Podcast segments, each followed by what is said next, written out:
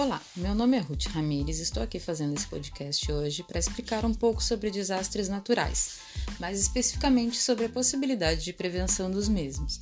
Falarei sobre dois desastres naturais que ocorreram e métodos de prevenir que possam ocorrer que, de prevenir que possa ocorrer novamente.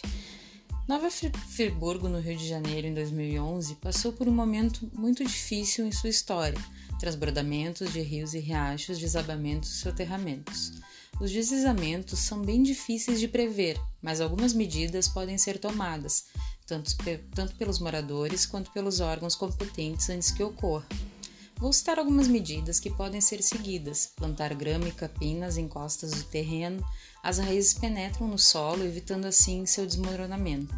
Evite plantar bananeiras e árvores grandes como manga, mamão, abacate, entre outras, elas acumulam muita água no solo e podem provocar deslizamentos de terra. Evite também cortes de aterros nas encostas para não enfraquecer o terreno. Nunca construa próximo a barrancos. Quanto maior for a distância que você deixar, maior será a segurança para sua moradia. Sabia que o lixo jogado nas encostas acumula água? Isso vai deixá-lo mais pesado e, se escorregar, vai arrastar o solo junto com ele. Então não amontoe sujeira e lixo em lugares inclinados, porque eles entopem a saída de água, aumentando o peso e desestabilizando os terrenos. Nunca jogue água da pia, tanque ou chuveiro nas encostas. Além de ser errado e contaminar o solo, umedece a área, aumentando o risco de deslizamentos. O melhor a fazer para a prevenção é instalar canaletas ou tubos para o escoamento dessas águas usadas. Estejam atentos aos boletins meteorológicos e às notícias de rádio e TV de sua região, lembrando que chuvas intensas podem facilmente desencadear os deslizamentos. Evite construir em encostas muito íngremes. Não desmate as encostas dos morros, principalmente em locais onde já existam casas e outras construções. Outro desastre natural é o que ocorre na região onde eu moro, em Bagé, no Rio Grande do Sul. É a estiagem, que há muitos anos sacrifica o povo Inclusive, esse ano, o prefeito decretou situação de emergência devido à estiagem.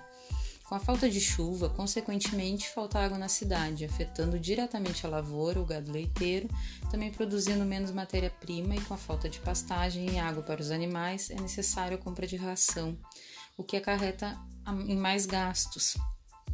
A estiagem traz graves problemas diretos à economia e às pessoas, já que muitos ficam sem água potável. A água, para ser potável, precisa passar por um tratamento químico que se dá em cinco, cinco etapas: coagulação, floculação, decantação, filtração, desinfecção e fluoretação. Podemos prevenir que ocorra. Há várias formas de prevenção para estiagem, vou citar algumas.